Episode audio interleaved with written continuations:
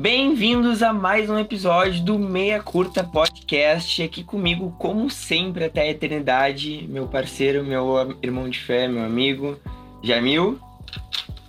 Opa, quanto tempo, pessoal? Tava com saudades? É, pois é, a gente tentou gravar outros podcasts, mas bateu, bateu a síndrome de impostor, igual o Duncan Robinson, a gente não sabia sobre o que falar. Mas enfim, a gente vai falar sobre coisas chatas, porque ninguém quer falar sobre coisa chata, né? Todo mundo quer, quer surfar na hype dos, dos grandes free agents. E a gente vai comer um pouquinho pelas beiradas e a gente vai falar um pouco hoje o que, que é free agents. Mas a gente tem que decidir quem vai fazer a parte chata, meu, porque eu quero ser lembrado pelo público meia curta como o descolado, não o que fala sobre as coisas chatas. E eu acho que tu tá mais preparado bem, pra falar Tudo bem, eu, eu posso ser o chato, eu posso ser o chato. É, não, então, a gente vai começar um pouquinho explicando as regras. Tem um monte de regra chata, né? Sobre agente livre restrito, agente livre restrito, coisas assim. E depois a gente vai falar um pouquinho sobre as aquisições de cada time da temporada e quem a gente acha que foi bem e quem que a gente acha que foi mal, né? Então, vamos lá. Tu quer começar falando sobre o quê, Pio? Acho que tu mencionou bem. A gente vai falar sobre coisa legal, não vai ser só sobre burocracia esse podcast. Dando início, né? Uma tradução livre, sem contexto, sem critério, free agents ou livre agência, significa basicamente o curto período de tempo, porque geralmente são cinco dias. Quando a temporada regular acontece na data normal, Geralmente é no início de julho. Esse ano, com, com todo o problema da pandemia, aconteceu em agosto. Mas é basicamente um período de cinco dias. As organizações, os times, até os jogadores podem iniciar conversas e podem adquirir novos jogadores para seus times. Mas é importante a gente ressaltar que a contratação só é oficializada depois que passa o período de cinco dias. Ou seja, que a gente vê um monte de Twitter dos times e do hoje com aquele planning, né? Os jogadores planejam assinar com determinados times, mas só vai vai ser oficializado no final dessa semana. E para exemplificar isso para vocês, é importante a gente lembrar do caso do DeAndre Jordan, que ele tinha, quando ele estava no Clippers, ele tinha feito um cometimento verbal, ele tinha se comprometido verbalmente em assinar com Dallas, mas acabou essa semana e ele renovou com o Clippers, ficou no Lab City, não deu certo para ele. Depois, posteriormente, ele se juntou a Dallas, jogou com o Luca até. Basicamente, exemplificando para vocês, é isso a free agency, é um período curto e os times têm para contratar os jogadores. Esse rolê do DeAndre foi bem surpreendente, né? É tipo, não é nada comum isso acontecer, de um jogador se comprometer verbalmente mudar de ideia. E teve aqueles tweets do, do Blake Griffin prendendo ele em casa. Uhum. Foi tudo uma situação bem engraçada para quem tava de fora, mas eu acho que, tipo, pro torcedor do Dallas e pro torcedor do Clippers deve ter sido um momento bem tenso. Eu acho que acabou ficando um gosto amargo na boca da torcida do Dallas, né? Ficou, ficou. E ainda mais porque ele foi pra lá mais velho e não tão explosivo, né? Porra, a gente tá aqui com o Andrew Jordan, depois que ele nos sacaneou, estamos abraçando ele. E ele não vai nos dar nada em troca, fora umas caretas quando o Luca faz uma jogada legal, sabe? Mas, enfim, passando a explicação mais básica, indo para mais chata, fica na mão do Jamil aí explicar o que é free agent restrito e irrestrito, para quem não sabe. Os jogadores que geralmente mudam de time nesse período são os jogadores que estão sem contrato com o contrato acabando. Então, o free agent irrestrito é o jogador que não tem nenhuma restrição de escolher onde ele vai jogar. Ele assina com quem ele quer e ele não tem que dar satisfação nenhuma pro antigo time dele. Acontece, alguns jogadores são restritos. Eles são agentes livres restritos. O que é um agente livre restrito? Eu posso receber propostas de qualquer time da liga. Só que o meu time antigo tem preferência no, no onde eu vou escolher. Então, se o, um time me ofereceu 10 milhões, o meu time antigo tem o direito de me pagar 10 milhões e eu tenho que ficar com ele. Ele tem o direito de, de cobrir toda a proposta que eu receber. O que faz de um jogador ser um agente livre restrito? Isso é importante, pessoal. Prestem atenção na aula do Jamil. Desculpa a interrupção. Peguem o caderninho. Os agentes livres restritos foram criados para que jogadores de, de mercados menores, não tão, não tão atrativos em cidades menores, tenham motivo para ficar lá. Então, os agentes restritos são os jogadores que estão há três ou menos anos na liga, ou seja, os jogadores que foram escolhidos há pouco tempo. Então, o que acontece? Se um jogador é uma estrela numa franquia ruim, com não atrai ninguém, não vai vir jogar ninguém lá, ele obviamente vai querer sair na primeira oportunidade. Se ele é um agente restrito, ele não tem essa opção. Perfeito. Até eu tô anotando aqui, acho que é importante ressaltar que não só vocês, eu também aprendo muito com o Jamil. É importante a gente falar também sobre, sobre a questão do rookie scale a, a, gente vê muito agente restrito se tornando agente restrito durante o seu contrato de, de novato ainda, né? E como é que funciona esse rookie scale, essa, essa escala dos novatos, contrato que, que vai escalando monetariamente, pecuniariamente dos novatos. Eles vão ganhando mais dinheiro a cada ano desde que eles entram na liga. E aí, a partir do terceiro ano, a organização, isso para picks da primeira rodada, a organização decide estender o contrato deles por mais um ano, pro quarto ano, e depois disso eles viram agentes restritos. Foi o que aconteceu com o Trey, o Trey Young, no caso. Ele entrou na liga recebendo 5 milhões, Posteriormente recebeu 6 no segundo ano, 6,5 e a Atlanta optou por estender o contrato dele no quarto ano. Ele passou a receber 8 milhões e aí agora a gente sabe que o Trey assinou um, um contrato de 207 milhões por 5 anos. E não sei se vocês sabem, não sei se o Jamil sabe, mas ele tem o bônus para aumentar 30% desse valor se ele for ao NBA. Acho isso jogar dinheiro fora, porque o Trey vai ser ao NBA, pelo menos terceiro time pelos próximos 15 anos. Então, parabéns Atlanta Hawks, mas ele deve ter gostado de ler isso. Deve ser bem motivacional. Mas enfim, isso acontece bastante de, de existirem agentes, agentes restritos, free agents restritos, posteriormente aos três primeiros anos iniciais de um novato, como o Jamil já tinha falado, só para exemplificar um pouquinho melhor para vocês. Mas então a gente já vai passar um pouquinho pro que, que é a Team Option e a Player Option, que são opções que vêm no contrato quando os jogadores assinam. É, isso é bem, bem autoexplicativo. Tem a opção do time e a opção do jogador. Por exemplo, eu assinei um contrato de dois anos mais um Player Option. Eu vou jogar esses dois anos e daí no terceiro ano eu tenho a opção de escolher ficar com o time ou sair. Se é do Team Option, eu joguei dois anos lá e no terceiro ano o time vai escolher se ele quer ficar comigo ou não. Acontece muito de jogadores que tipo, mais velhos, como o Chris Paul, por exemplo. Ele tinha um ano mais uma player option. Como ele jogou muito bem esse ano, ele declinou esse, esse último ano do contrato dele para assinar por mais dinheiro com o Suns. Teve o caso do Didi na Team Option, né? Que o Pelicans não exerceu a opção deles de ficar com o Didi e depois reassinaram com ele. Então a gente já vê que tem várias brechas nos contratos da NBA, mas a gente não estuda tanto eles assim para ficar explicando para vocês absolutamente tudo. Mas é importante a gente saber desses, pequenas definições durante free agents, porque, pô, a gente às vezes pega pensando, caralho, como é que esse cara tá saindo de tal time se ele recém assinou um contrato? Ou por que que, porque tal jogador optou por sair do time tendo recém renovado? Acho que é importante isso um pouco e não só falar dos contratos multimilionários que esses caras recebem. É, se vocês quiserem saber um pouquinho mais sobre isso, a gente fez um TikTok explicando direitinho todas as brechas no teto salarial e que é um assunto um pouco mais chato também, que a gente não vai falar aqui, senão ia ficar, a gente ia se estender demais. Mas também, para quem quiser entender esse período de free agency, isso é essencial, saber pelo menos o básico. E daí tá lá, arroba meia curva no TikTok. Vamos recapitular rapidinho isso aqui porque não tem muitos jogadores disponíveis no mercado ainda interessantes. É basicamente o Dennis Schroeder, que vai ser difícil, ao meu ver, ele arrumar um bom contrato esse ano. Ele vai ter que voltar a se provar na liga. Por mais que ele tenha feito muito em vários dos times que ele já passou, a experiência com o LeBron não foi bem sucedido. Tem o Josh Hart, que é um jogador que a NBA, valor, a NBA como todos os times das organizações valorizam, porque ele chuta bem de três, ele é um bom cara de equipe, ele sabe marcar. Né? Tem o Marketing, que definitivamente não é o novo Dirk, já nos mostrou isso, e não quer ficar em Chicago de jeito nenhum. E tem o Millsap, que é um veterano bom de ter no time como vários outros veteranos que já assinaram contratos. Não sei se quer dar uma opinião sobre eles. É, esses são os principais, né? Com certeza tem mais gente livre no mercado, mas eu vou Tem o Isaiah Thomas, eles... alô Brad Stevens, alô Brad Stevens.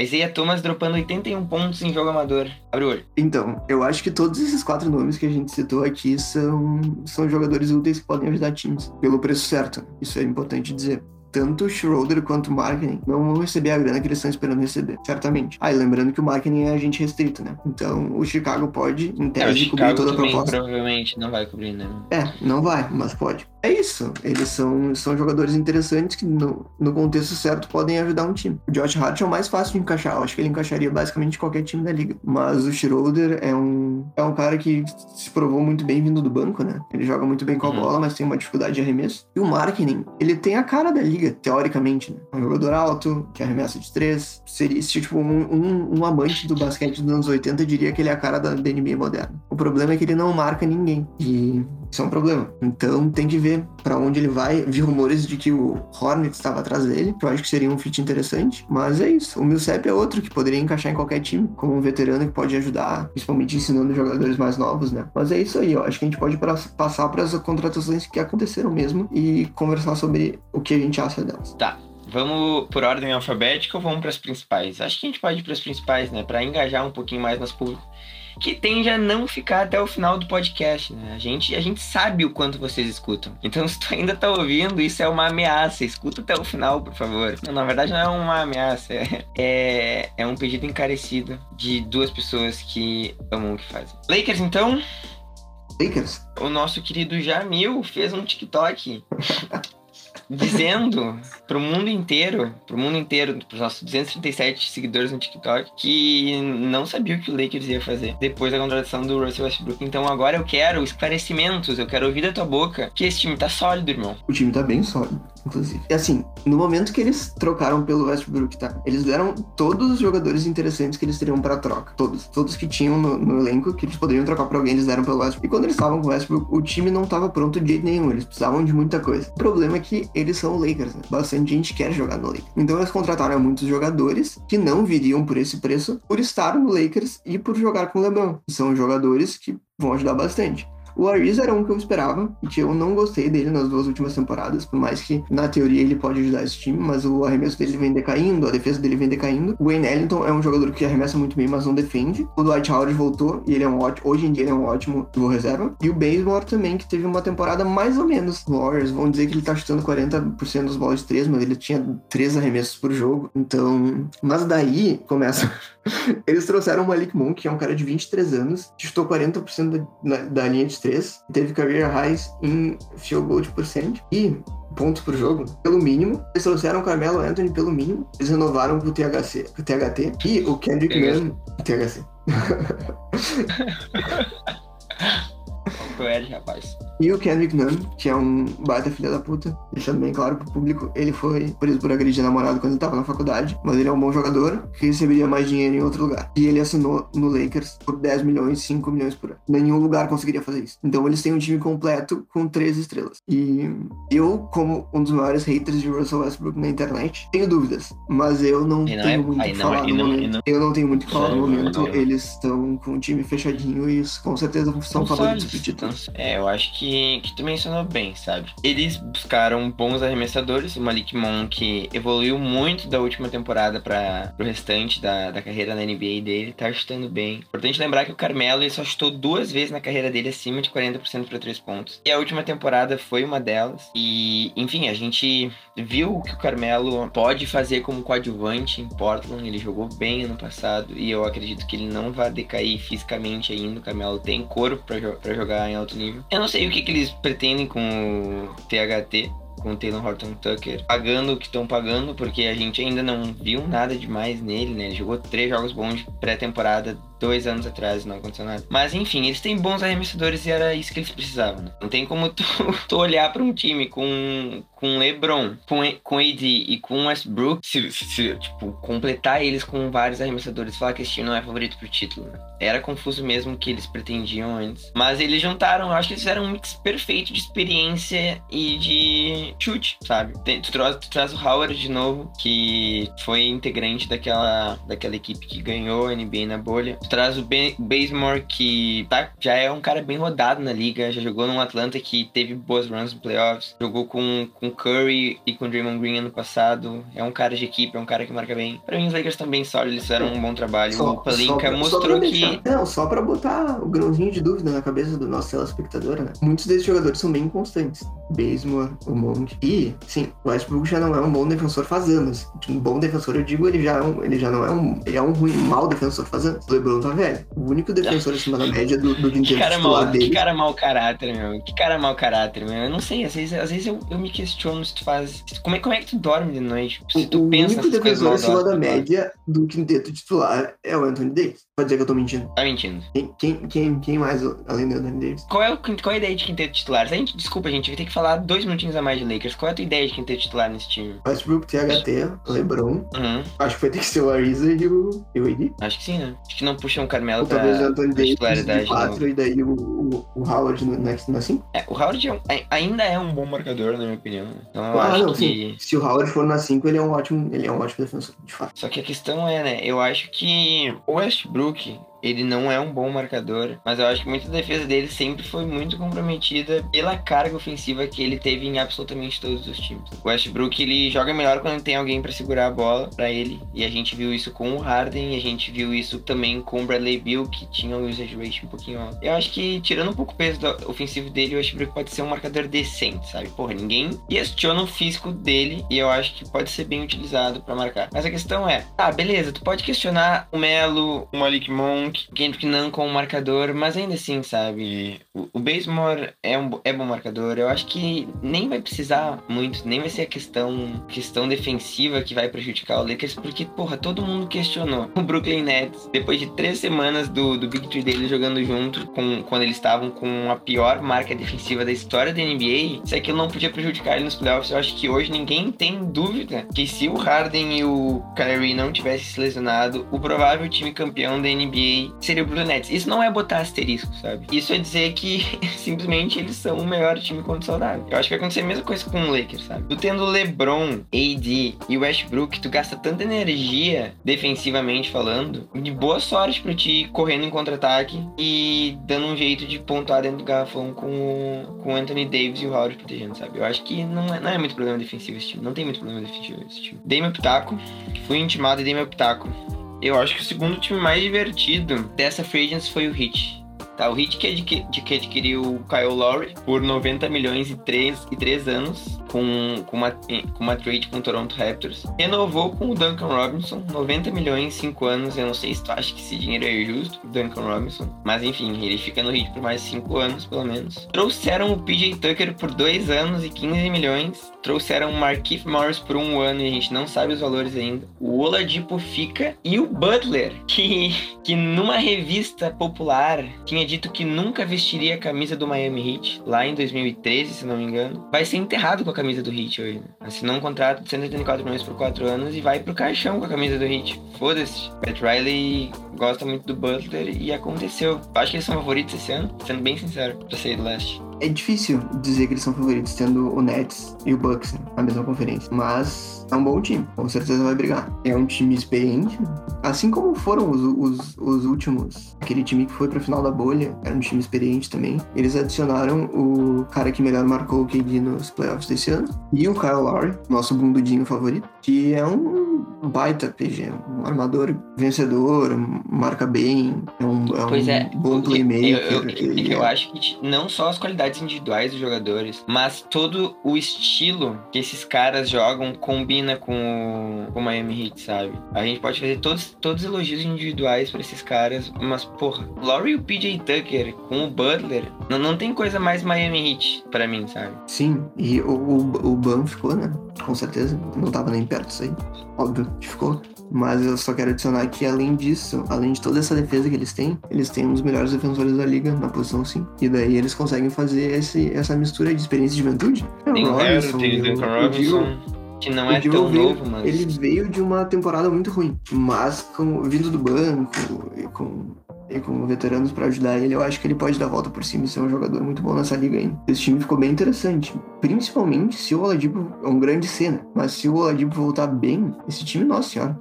Não tem como imaginar não dando certo, né? É muita arma, é muito instrumento pro, pro Eric Spoelstra brincar ali off-season muito boa do Miami Heat, né? Pat Riley dá jeito de manter esse time sempre competitivo. Mas vamos pro Bulls então, que trouxe Bora. o Lonzo Ball, trouxe o Lonzo, oficializou o Lonzo por 85 milhões e 4 anos, tradando ele com, com o Pelicans. Satoransky e o Gary Temple foram pro Pelicans, mais uma escolha de segunda rodada. Trouxeram o Alex Caruso por 37 milhões e 4 anos, o DeRozan, DeMar DeRozan, por 85 milhões e 3 anos, trocando, trocando com os Spurs pelo Tadeusz Young e o Amino e mais três escolhas de primeira rodada, e mais umas assets que eles pegaram, mas não vale a pena a gente comentar, só esses três são bem relevantes pra gente dar uma debatida aqui. É, é legal pensar que o Bulls tem um time competitivo de novo, né? Fazia tempo. Realmente, meu, eu não sei se a gente tem um torcedor do Bulls escutando, mas chega a cair uma lágrima do olho. Queria também mandar um, um abraço pro nosso amigo Marco, fã do Lonzo Ball, mas Agora falando sério, eu gosto bastante do Lonzo. Eu sei que vai ficar meio estranho, eu acabei de falar que eu não gosto do Westbrook, mas vamos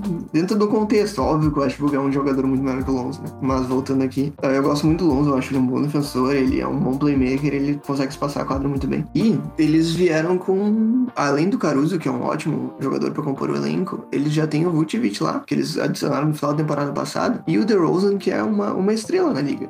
Então é, é sempre bom ver uma franquia grande adicionando uma estrela. É, é, é emocionante, deixa, deixa a torcida pilhada. E o Bulls, o Bulls é, é uma, uma, um daqueles times que merecem, junto com Nova, com Nova York, que merecem ter um, um time bom a liga ser um pouco mais divertida. O Billy Donovan também merece, né? Não sei se ele, ele, ele vai continuar como técnico do Bulls, mas eu gosto muito do Billy Donovan. Eu acho que ele faz bons trabalhos com elencos limitados que ele tem. Que nem tu falou, né? Porra, se a gente for pensar nesse elenco titular do Bulls agora, Zach Lavine, Vucevic, Lonzo, DeRozan e quem é que entra nessa brincadeira aí de, de quatro? Bom, eu não sei, mas... O Patrick Williams, o Patrick Williams. É, provavelmente Pat Williams. O Marketing queria muito bem aí, mas eles não vão renovar com o Marketing. Vamos assinar com marketing. É legal ver o Chicago Bulls se reestruturando, sabe? Eu já esperava mais deles, não esperava só 31 vitórias ano passado. O Bill White tem muito para evoluir ainda. Eu acho que ele vai estar muito melhor vindo do banco como pontuador e não como alguém que precisa organizar o time. Isso vai ficar pro Lonzo mesmo. E, cara, como eu tô ansioso para ver o Lonzo jogar num lugar onde as luzes, o spotlight não seja tão brilhante. Porque, porra, o Lonzo passou os primeiros anos de Lakers dele sob a sombra do Lavar, foi pro Pelicans e ainda tinha muita gente trazendo o holofote para New Orleans. Todo mundo queria saber do Zion e, consequentemente, do Lonzo, porque as pessoas começaram a fantasiar, a romantizar a dupla Lonzo Ball e Zion e o que poderia ser. E, meu Deus, Jason Kidd, Kenyon Martin 2.0. Tinha o Brandon Ingram também, da, daquele resquício de Lakers no Pelicans. Então, assim, ó, o Pelicans era um time muito jovem que todo mundo tem muita expectativa ainda por causa do Zion. No Bulls, tá indo pra uma franquia meio falida, né? O Bulls teve Michael Jordan na sua história e mais porra nenhuma. Vamos combinar. Aqueles times com The Rose. Ah, mas aqueles times deram underative, querendo ou não, né? Era o The Rose. É, o título daquele time foi o The Rose ter ganho MVP, né? E a coisa mais significativa depois disso foi aquele tabelaço que ele meteu no jogo 3 contra Cleveland, que eles perderam a série. Mas enfim, porra, se tu bota o Lonzo numa situação dessa, onde ele tem boas armas para armar o jogo também, ele tem um pivô que, diferente do Steven Adams, gosta de arremessar, por mais que o Steven Adams seja um bom pivô fazendo pick and roll, o Vucevic tem muito mais arma para pontuar saindo do quarto-luz. Bota ele lá do Zach Lavine, que é um cara que gosta também de arremessar bastante, então você pode criar bastante pra ele. Então eu tô ansioso pra ver essa temporada do Lonzo Ball. Acho que ele vai amadurecer mais ainda. Eu também tenho um fraco pela família Ball, né? Eu sei que que é meio estranho falar isso, mas eu gosto muito de todos eles. Eu espero que o Liangelo esteja na liga esse ano também. Se ele continuar jogando, jogando bem na, na, na Summer League, eu acho que ele vai. Vai jogar com o irmão ainda. É, não, só pra, só pra gente não passar em branco, pegando de gancho, o Hornets se tornou o time mais bonito da liga, eu acho, né? Oficialmente, meu. Se não mais bonito, mais estiloso. Não sei o que, que tu acha da beleza do Lamelo. Ah, meu, é que esse, esse posto tá, tá, tá ganho com o Milwaukee já, meu. Tem o Holiday mas, meu, a gente tá, Mas a gente tá falando do, do Hornets que acabou de assinar com o Uber por dois anos e 26 milhões. Mas é que daí é, é o, o Uber levanta a média de beleza de qualquer time, de fato. Mas é que eu não, eu não, não acho.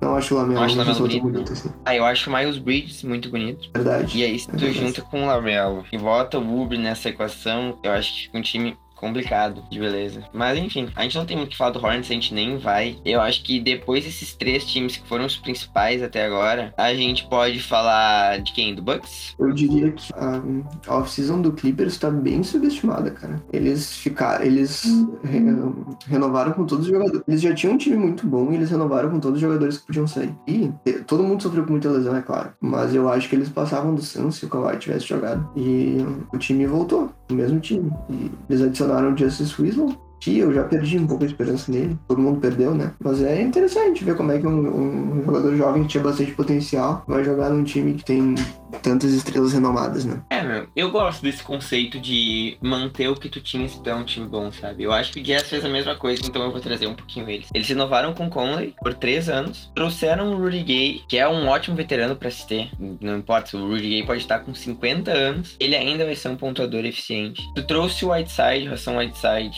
que por mais que ele tenha diversos problemas, ele ainda é um bom pivô ofensivo, sabe? Que pode dar um descanso mínimo pro Gobert quando precisar na, em séries pesadas de playoffs. E trouxeram o Eric Pascal, que eu acho muito. Eu sempre achei muito subaproveitado no, no Warriors. Ele fez uma boa temporada. A primeira temporada dele foi muito boa. Ele fez uma última boa temporada, mas ainda assim parece que ele não encaixa naquele time do Warriors. Ele é um ótimo, ótimo pontuador. Ele veio de Vila Nova. Ele é inteligente, é disciplinado. Ele entende bem como um time funciona. Só que é aquela coisa, né? Ele joga muito no post para essa NBA moderna. E talvez isso tenha prejudicado um pouco ele. Mas foi isso, né? O Jazz manteve todo mundo e trouxe três caras que podem ajudar vindo do banco. É que tu dizer que o Eric, Eric Pascal é um jogador inteligente que pontua bem é, é, é um pouco otimista demais. Eu vi essa, eu vi essa, essa, essa contratação foi uma troca, na verdade, mais para alegrar o Mitchell, que eles são, os dois são bem amigos. Mas e eu também, e eu também não gosto, eu não gosto nada da, da contratação do Whiteside. E eu vou te dizer por quê. Eles sofreram demais com o small ball nesse playoff. E ao invés de trazer um pivô reserva que possa, que talvez possa jogar, um, uh, combater um pouco mais um, um small Sim, ball, sim, sim. eles trazem outro que joga de calça jeans. Não vai conseguir. É, ele.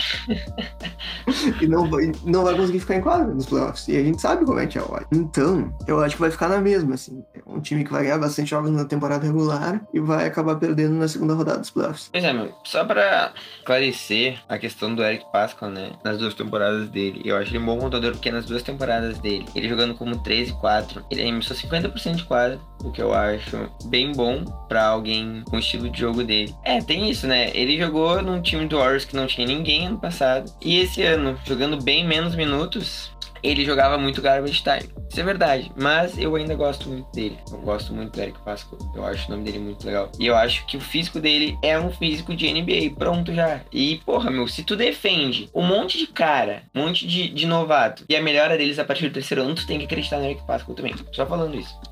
Enfim, sobre o Whiteside eu concordo contigo, sabe? Ele. Eu, eu acho que ele pode vir ajudar na temporada regular, mas como tu disse, nos playoffs fica meio complicado. Uh, acreditar nele, ele já não é tão jovem e chutar 50% quando tu faz 10 pontos por jogo não é uma coisa muito impressionante. Ah, e ele tem 1,98m e joga na posição 4. Isso é outro, outro problema dele, mas tudo bem. E manter entre os brothers. Vou criar, vou largar o meio curto e criar, criar o Eric Pascal Fã Fã Clube no, na NBA TT. E com certeza eu Eric vou Pascal conseguir mais Brasil, já deve seguidores. existir, na real. Já deve existir. E com certeza tem mais seguidores do que nós. né? Não tenho a mínima dúvida disso. Um abraço pro Eric Pascal Brasil, se estiver ouvindo isso da RT, valeu. Tá, meu, quer falar de quem agora? Eu acho que a gente não vai falar sobre todos os times, obviamente. Eu acho interessante falar do Pode Bucks. ser. Só, só pra. Só antes que tu começar sobre o Bucks. Antes da gente. Da gente sequência desse podcast. Final dele, eu vou dar. Vou fazer uma listinha, vou falar em voz alta. Todos os times, resumidamente, tá? Depois que acabar o interesse. Manda bala. Então, o Bucks renovou com o Bob. Isso é muito positivo. Obviamente, ele ajudou bastante. Eu não tava Acho, eu gostando acho que o nada. Bob foi. foi... Só, só pra pegar de gancho, eu acho que o Bob foi o principal fator. Mais do que o próprio Giannis pro, pra NBA TT torcer pro, pro Milwaukee Bucks nessa final, né? Mais que qualquer coisa. Eu acho que ele foi o maior fator pra torcida no Twitter, nas redes sociais e pro Milwaukee Bucks. Mano. Foi Ah, muito certeza, meme, cara. foi muito, Carisma foi muito meme. carisma puro. Carisma E geralmente quadra. questão de lembrar no Twitter que. É, ajudou muito em quadra, mas eu geralmente faço questão de lembrar que o Bobby Portis já deu um soco na cara de um companheiro de time quando ele tava no, no, no Bulls. Ah, ele fez o Mirotic fugir pra Espanha, gente. É verdade, mano. Foi, foi Mirotic. Mas continua, meu. Manteram o Bob e que mais? É, o, o Bob, que é uma ótima renovação, só que eles contrataram o Semi Odley, que eu acho que o Pipo pode falar um pouquinho mais dele, o ex-Celtics. Não sinto falta. Pode ir, pode ir pro Bucks. Por um Não ano com valor no, no revelado, Rodney Hood, que é um daqueles jogadores que tinha bastante potencial, mas decaiu. Ele pode ser um bom pontuador dentro do contexto certo. Ele teve bons playoffs com, com o Blazers há um tempo atrás, mas sofreu bastante com lesão ultimamente. O George Hill, que eu também não é um jogador que vai acrescentar muito, mas pra quem tava dando minutos pro Jeff Teague, qualquer coisa, uma, qualquer um seria uma, um upgrade na posição. E o George Hill, por mais que não seja nada muito interessante, ele, ele, é, um, ele é um armador reserva melhor. Mas aí, o pulo do gato foi que eles trouxeram o Grayson Allen por uma coca e meia cheats. Na verdade, foi duas escolhas futuras de segunda rodada e o Sam Merrill. E o E eu não sei Allen quem é. E, e é, provavelmente não sabe quem é também. o Grayson Allen é um jogador relativamente jovem, que defende bem e arremessa bem, e é tudo que o Bucks precisa, na verdade. Tudo bem que nenhum deles pode exatamente substituir o PJ Tucker, mas eles podem ajudar bastante na profundidade desse time, que com a volta do DiVincenzo ainda, eles sofreram, com a lesão do Divintius ano passado, eles sofreram bastante profundidade, né? E agora eu acho que eles conseguiram resolver isso com essas contratações. Por mais que nada, tipo, salte os olhos. É, eu não acho que a perda do PJ é tão imensurável assim, sabe? Ele, querendo ou não, ele foi o melhor marcador do Duran nos playoffs inteiro. Ele grudava quando precisava grudar no, no, no Devin Booker ou, ou no CP3, ele fazia de tudo, né? Mas o PJ Tucker tá ficando velho, gente. Uma hora o corpo dele vai pedir arrego, como o nosso joelho pede arrego quando a gente faz 25 anos. O PJ Tucker tá com quantos anos, Jamil, sabe? 35 eu acho. É, não dá pra, não dá pra pedir pra ele de assim já também marcar os melhores jogadores da NBA em série 7 jogos, sabe? Eu não acho que seja tão mensurável assim. E outro, Grayson Allen é um marcador subestimado. Pra quem assistiu o Memphis, ele não só mata bola de 3, mas ele é um cara com estatura, né? Ele é um cara forte. Então, eu acho uma das aquisições mais precisas dessa, dessa pós-temporada aí, essa do Grayson Allen pro Bucks. Errata. 35 de idade. 36 anos. Beleza. 36, 36. E sobre, sobre contratações pontuais, eu queria ir um pouquinho também pro Nets, porque o Nets renovou com o KD por 4 anos, 198 milhões. Renovaram com o Blake, mas para mim, uma das aquisições mais subestimadas dessa pós-temporada foi a do Perry Mills, que o pessoal mais leigo teve a oportunidade de ver agora nas Olimpíadas. E eles trouxeram o Perry Mills por pouco, né? 2 anos, 12 milhões, 6 milhões por ano. E o que, é o Perry Mills, gente? Contextualizando um pouco, para quem conhece a, a história do. Eu não sei se vai fazer sentido pro Jamil, tu pode me interromper e me xingar a qualquer hora, né? Mas vocês imaginem que, que era o JJ Barrett um pouco para aquele time do Dallas que ganhou o título em 2011, sabe? O Perry Mills é muito melhor que o JJ Barrett, é muito melhor arremessador, mas ele faz a mesma coisa com a mesma mentalidade, sabe? Ele é um cara que não tem medo do, dos momentos grandes, vai arremessar independente de, de bom visual ou não pra ser. E é um cara muito inteligente, né? É um cara que, que sabe jogar um basquete meia quadra bom e arremessa de todo lugar. Eu acho que é, isso foi muito importante. Tu dar o Landry Shamet, que é muito inconstante, apesar de ser um bom jogador também, e trazer o Perry Mills, que vai ser um reserva imediato do Curry nesse time bom do Brooklyn. Eles renovaram com o Blake também, mas eu vou te dizer que eu adorei a contratação, mas eu achei um pouco mais do mesmo. Eles não precisam de mais pontuadores. É, eu acho que faz sentido quando tu manda o Shamet embora e tu traz ele, que ele faz mais coisas melhor, no caso. Né? Sim, com certeza. Entre uma comparação entre os dois, o Mills vai ajudar muito mais. Mas eu acho que talvez falta um pouco de defesa ainda. Mas é, é isso aí, eles foram bem também. Nada demais. Eu Era um pouco, mas, mas foram pontuais. Eu acho que dá pra lembrar também que o, o Dallas teve uma, uma movimentação legal. Eles renovaram com o Bob uhum. aqui, mas eles é também... É importante cons... pro Luca, é importante pra estar no banco de reserva. eles contrataram uma cheerleader de 2,23m, mas também... renovaram com o Tim Hardaway Jr., que teve uma baita temporada, e trouxeram o Red Bull, que eu amo o Red Bull demais. Para quem não sabe, ele, ele é militante da causa LGBTQIA+, desde que a irmã dele, que era uma mulher trans, foi assassinada num crime de ódio. E desde então ele faz de tudo para trazer a discussão para dentro das quadras. Que a NBA é pioneira em várias causas, mas tanto na causa entre com violência contra a mulher e a causa LGBTQIA+, eles são, às vezes eles ainda ficam um pouco de lado. A NBA escala bastante. E ele é uma pessoa maravilhosa, e além disso, ele é um arremessador maravilhoso, que é tudo que o Luca precisa. E o Sterling Brown também, ele é um bom jogador. Eu não vou dizer um baita jogador, mas ele é um jogador que chuta acima de 40%. Se bem que hoje em dia não é tão raro, né? Mas igual, ele é um defensor bom e um arremessador bom também. Ele chuta 40% em quatro tentativas. Eu acho que é bem interessante porque o Dallas estava precisando. Não foi nada maravilhoso, não foi uma, uma, uma maravilhosa para eles, mas eles trouxeram peças legais e manteram o que eles tinham que manter. E mandaram embora o Josh Richardson, que era muito mais importante do que trazer qualquer pessoa. Né? É que eu gosto dele e mandaram. o teu fantasy mostra que tu gosta dele. ele, pra quem não sabe, só pra contextualizar, o Jamil picou o Josh Richardson, trocou ele por um pacote eu, de bolacha Maria. Eu, eu troquei pelo Josh Richardson. Ele trocou pelo Josh, Josh Richardson e depois trocou de novo por um pacote de bolacha Maria. O que a gente pode dar uma. fazer os nossos telespectadores rirem? O Rockets, tendo feito um ótimo draft, nessa frente só trouxeram o Daniel Tais. Eu acho. eu acho que é, é, é botar muito nas mãos dos, dos Piá. Vai ser interessante ver. Eles vão ganhar poucos jogos. Deviam ter trazido algumas Mas, coisinhas a mais. Eu acho que a ideia deles não é ganhar, né? Mas eu acho que o, um dos piores times. Ah, podiam ter trazido umas figuras mais, né? Eu acho. Eles se livraram do Olinick, trouxeram Tais. Então, tipo, não fizeram basicamente nada, sabe? Um time que me deixou confuso, dois, na verdade. Primeiro, o Pacers, porque eles trouxeram, trocaram de técnico, trouxeram um técnico vencedor e eles deixaram ir jogadores importantes como McDermott, e eles só renovaram com o McConnell. E, tipo, o time, tipo, tem peças para ser competitivo. Tem, com certeza tem. Mas eu acho que podia ter, ter dado uma movimentada mais, né? Podia. Mas não sei, não sei o que te falar, né? É, é só pra gente dar risada mesmo. Foi uma péssima e season do o Pacers. outro time, né? Era o Timberwolves. Eles são naquela merda de sempre. Eles não são um time ruim, ruim bastante, nem bom bastante. Coitado do Cat, Anthony Towns.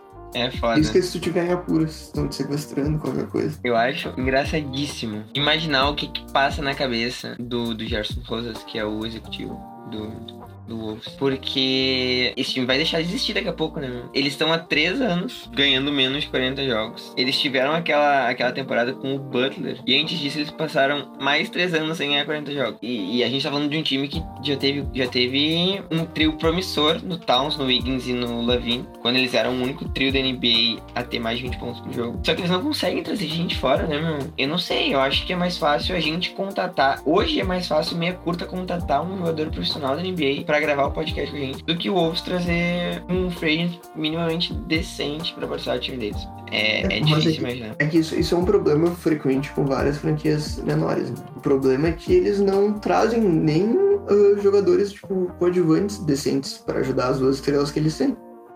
E então é uma situação bem complicada, porque eu não vejo eles indo pro playoffs nenhum em nenhum futuro próximo. Então eles vão ficar nessa E aí, que tá, e aí que tá, né, meu? E aí que tá. Se tu for parar pra analisar, as peças principais desse time não é não são ruins, sabe? Tipo, o Cat, que fica naquela lá de 25 pontos por jogo, 10 rebotes e 5 assistências. Eu, eu amo ele, eu, eu chamo ele de perdedor frequentemente, mas eu amo o jeito que o Carl Anthony Towns joga. Tu tem o Anthony Edwards, que se provou que vai ser um ótimo jogador. Eu tenho, não tenho a menor dúvida que o Anthony Edwards vai ser bom. Tem o D'Lo, que é um armador titular, eu acho que na totalidade dos times da NBA. Não sei se o Malik Beasley com 24 anos a gente pode trazer pra esse monte de jogadores novos e bons. Acho que sim, né? Mas tu tem algo pra ser trabalhado e parece que tu não se esforça, sabe? É aquela relação falida já. Não, não sei quando a gente vai ver o Wolves competitivo de novo. Vamos pra quem agora dar uma, uma risada, mas. Pro Blazers. Pode ser. Ah, o Blazers não, eu não rio. Eu, sinto- eu me sinto triste pelo líder. É, então eu não sei muito o que te dizer se tu queria rir, mas é uma das franquias que pior se movimentou nessa, nessa off-season. Porque Por quê? Trouxeram nomes. Vamos só aos nomes. A gente não vai falar valores, a gente vai dizer os nomes. Trou- Trouxeram Cody Zeller, Norman Powell renovaram, Tony Snell e o Ben McLemore. Foi isso que o Blazers fez pra garantir um time competitivo pro Damian Lillard esse ano. Então, eu acho o Cody Zeller um pivô reserva decente. Um pivô reserva que sofre de calvície. É importante a gente Sofre trazer a causa calva pro podcast. O Norman Paul é um bom jogador, né? Ele marca bem, chuta bem. O Tony Snell vai ter um jogo de 20 pontos na temporada, depois vai ficar vindo no banco, chutar duas bolas O Tony, jogo. Snell, o, o Tony Snell foi o único jogador na história, na história, tá? Isso é importante a gente ressaltar. Ele foi o único jogador na história a ter marcas de 50% de field- goal, 50% para 3, ele chutou 56 essa temporada, e 100% de lance livre, com o mínimo de, de chutes necessários, não me lembro quais eram, mas ele é o, é o primeiro e único da história, tá? O clube só tem ele, 50, 50, 100, só tem Tony Snell. Quando o clube só tem Tony Snell, eu diria que não é uma coisa muito legal estar lá. É verdade, isso é verdade. Mas, de fato, ele chutou 56% para 3, chutando menos de duas bolas por jogo. Não, mentira, mentira, vi errado. Duas bolas e três. 2,3 bolas por jogo. A gente já entendeu, Jamil, que o Tony Snell é uma máquina de chutar cruzeiros. Não precisa especificar todos os números dele. Portland continua, vai, vai continuar perdendo e o Lillard vai acabar saindo eventualmente. E espero que antes tarde do que nunca mesmo, né? Porque vai ser muito frustrante não ver o Lillard competitivo numa final de conferência pelo menos uma vez na vida. E eu tenho medo que isso não aconteça porque ele é burro. Atenção, Damian Lillard, você é burro, cara. Já deu essa franquia, não deu. Eles não mexem um dedo por ti. Acabou. Outro time que tá numa situação desconfortável, pra não dizer outra coisa, é o Sixers. Senhor do céu, hoje a gente viu um vídeo do Ben Simmons arremessando pra três com o Rondo e ele aparentemente ainda está chutando com a mão esquerda. Isso é ruim, ele já deveria ter mudado de mão. Gente, porque eis um dado, dado engraçado. O Ben Simmons, nos playoffs, ele arremessou 60 bolas com a mão direita, se eu não me engano. Isso inclui ganchos, bandejas, etc. E 20 com a mão direita, com a mão esquerda, que é a mão teoricamente dominante dele no basquete, né? Então tá na hora de mudar, né, cara? Mas enfim, sobre a novela mexicana que tá acontecendo com o Ben Simmons, eu não sei onde ele vai parar, mas ele não vai ficar no Sixers, né? A gente Não vai. imagina isso. E eu consigo entender o lado dele, sinceramente. Ele teve uma série péssima, teve, mas cagaram na cabeça dele e todo mundo botou a culpa nele. Por mais que seja, tu não faz isso com o teu jogador. Eu entendo, ele tá chateado. Só que o Sixers tá pedindo um pouquinho demais pra ele e as outras franquias estão oferecendo um pouquinho de menos. Então tá uma situação meio ruim, porque não sabe se ele vai ter que ser trocado por muito baixo ou se alguém vai apostar e dar o que o Sixers quer por ele. Então tá uma situação meio ruim. E nisso eles renovaram basicamente só com com o Korkmaz e o Danny Green, que são coadjuvantes bem legais, bem interessantes. E trouxeram o John, amigo do Embiid, né? Bros, homies, Pelo, pelo, pelo mínimo veterano, né? mínimo, pelo mínimo. E aí eu acho ok. Ele sempre reserva e o George Niang também, que dizem que ele parece muito o Adam Sandler jogando, né? Não sei se tu já viu o Adam Sandler jogando, mas realmente parece. Todos já vimos a Adam Sandler jogando. E- Jogando com o cachorro bulldog dele.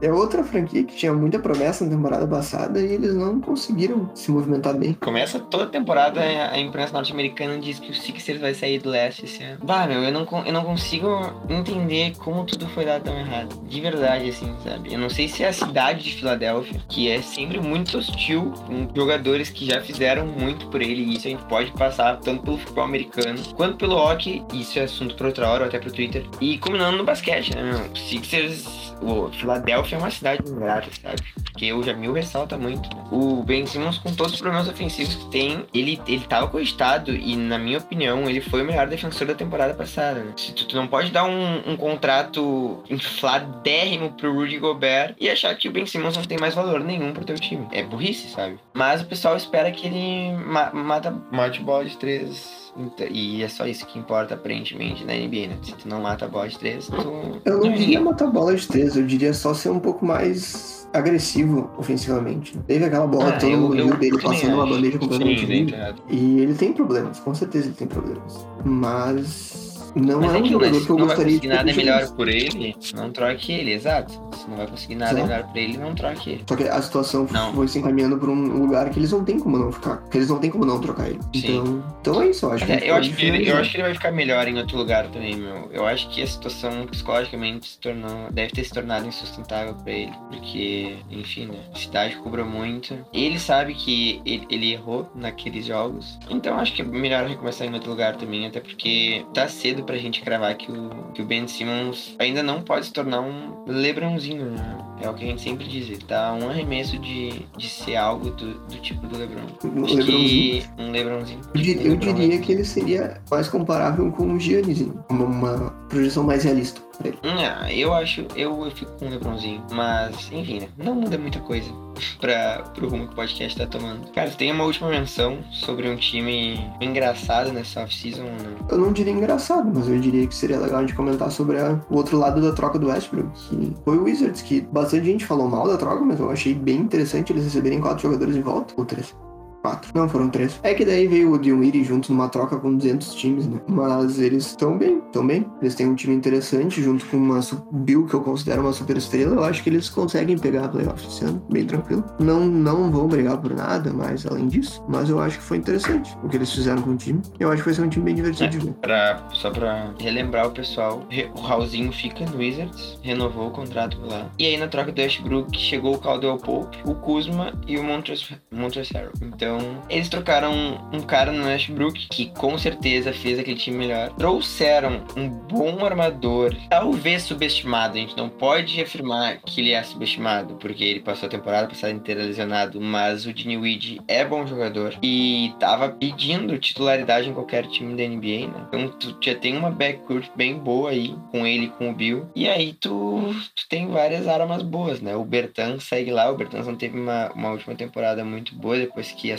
garantiu o contrato bem inflado dele. Mas ele é um bom jogador. E como o Jamil disse, né? Tu tem várias peças pra se trabalhar. Eu também acho que esse time vai ser um time divertido da gente ver jogar. Então é isso, acho que a gente pode falar por aqui. é isso. Tá, eu só vou então dar uma revisada em todos os times, caso o pessoal esteja não esteja dormindo ainda. Eu não sei se vocês usam podcast de ASMR, eu uso bastante. Mas o que acontece? Atlanta Hawks renovou com o Trey 207 milhões por 5 anos e com o John Collins 100 125 milhões por 5 anos. Ainda renovaram com o Lou Williams, então o Lou fica mais uma temporada em Atlanta comendo as, as famosas coxinhas lá da, daquele strip club. Boston trouxe o Kenter ma, na, na Free Agents, mas antes disso eles já tinham garantido o Josh Richardson e o Horford. Horford volta pro time. Então, basicamente, Boston tá falando que vai deixar todo o poderio ofensivo nas mãos do Jalen Brown, Jason Tatum e, e montar um time em volta dele. Não precisam de uma terceira estrela. Acho que o Horford ainda faz bem esse papel aí de, de terceiro de terceiro jogador no núcleo de três bons jogadores. Kevin renovou com o Jarrett Allen, 5 anos e 100 milhões. Jarrett Allen assinou um contrato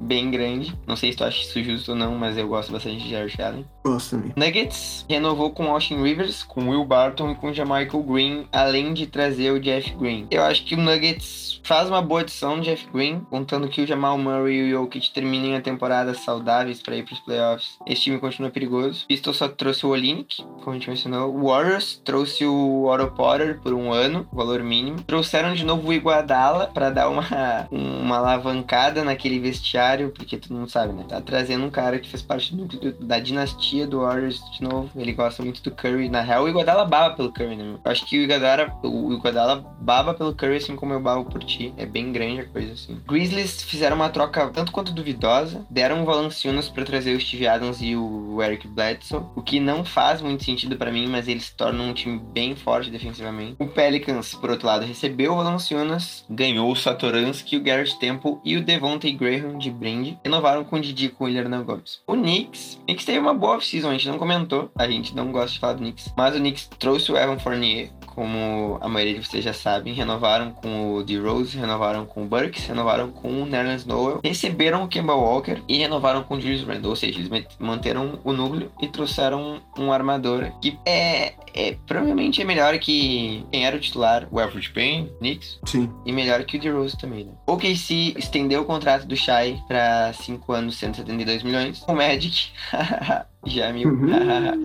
Trouxe o Robin. Lopes por um ano e 5 milhões. O, o Sixers a gente já falou. Manda bala aí. Não, não, é que eu ia falar do, do o Magic é a mesma situação do, do Rockets, né? A gente tá com. fez um draft muito bom, tem um núcleo jovem legal e não precisa contratar muita gente. Quanto mais É coisa. Quanto mais perder, melhor. O, o Suns trouxe o Shemet por troca. Trouxe o Javel Magui também por um ano, 5 milhões. E renovou com o Penny com o CP3. O Kings não fez nada de importante. Só trouxe o Richard, Richard Holmes. Só renovou com o Richard Holmes. E isso é um pouco ruim, né? Porque o Kings não quer ficar com o Buddy Hill. O Buddy Hill não quer ficar com o Kings. Ele ainda tem algum valor, mas ele vai continuar por lá pelo jeito. O Raptors renovou com o Gary Trent Jr. Trouxe o Sam Decker, que eu não sabia que estava vivo. Trouxe o Goran Dragic também, que já falou que não quer ficar em Toronto. Acho que o ano vai ser meio sombrio pro, pro, pra Toronto. Não sei o que, que tu acha disso. E nisso acabamos. Então por hoje é só, pessoal. Hoje foi um pouco mais comprido do que a gente esperava, inclusive, mas espero que vocês tenham gostado. Espero que vocês tenham, ainda estejam nos ouvindo. Um grande abraço. Aliás, eu, eu, tava, eu tava dando uma olhada na, na- nas estatísticas do nosso podcast. Cara, eu quero dizer que eu amo o nosso ouvinte da Alemanha. Porque a gente mandou ele embora no nosso segundo podcast e ele continua aqui. Então, brother, ou sister, ou non-binary, como você se identificar, a gente te ama. Sério, continua ouvindo meia curta aí. Logo mais a gente tá. A gente planeja produzir umas meias longas com o símbolo do meia curta. E a gente vai mandar uma especial pra Alemanha pra tu receber. Mas enfim, gurizada, vamos ficando por aqui. Sem beijos especiais hoje, porque a gente tá cansado, a gente tá gravando esse podcast tarde. Quem, quem tá do nosso lado, quem são de verdade, sabem quem são. Beijo do Pipo Braga. Dá um beijo aí. Um beijo, pessoal. Amo muito vocês. Fiquem com a gente. Até mais. Falou.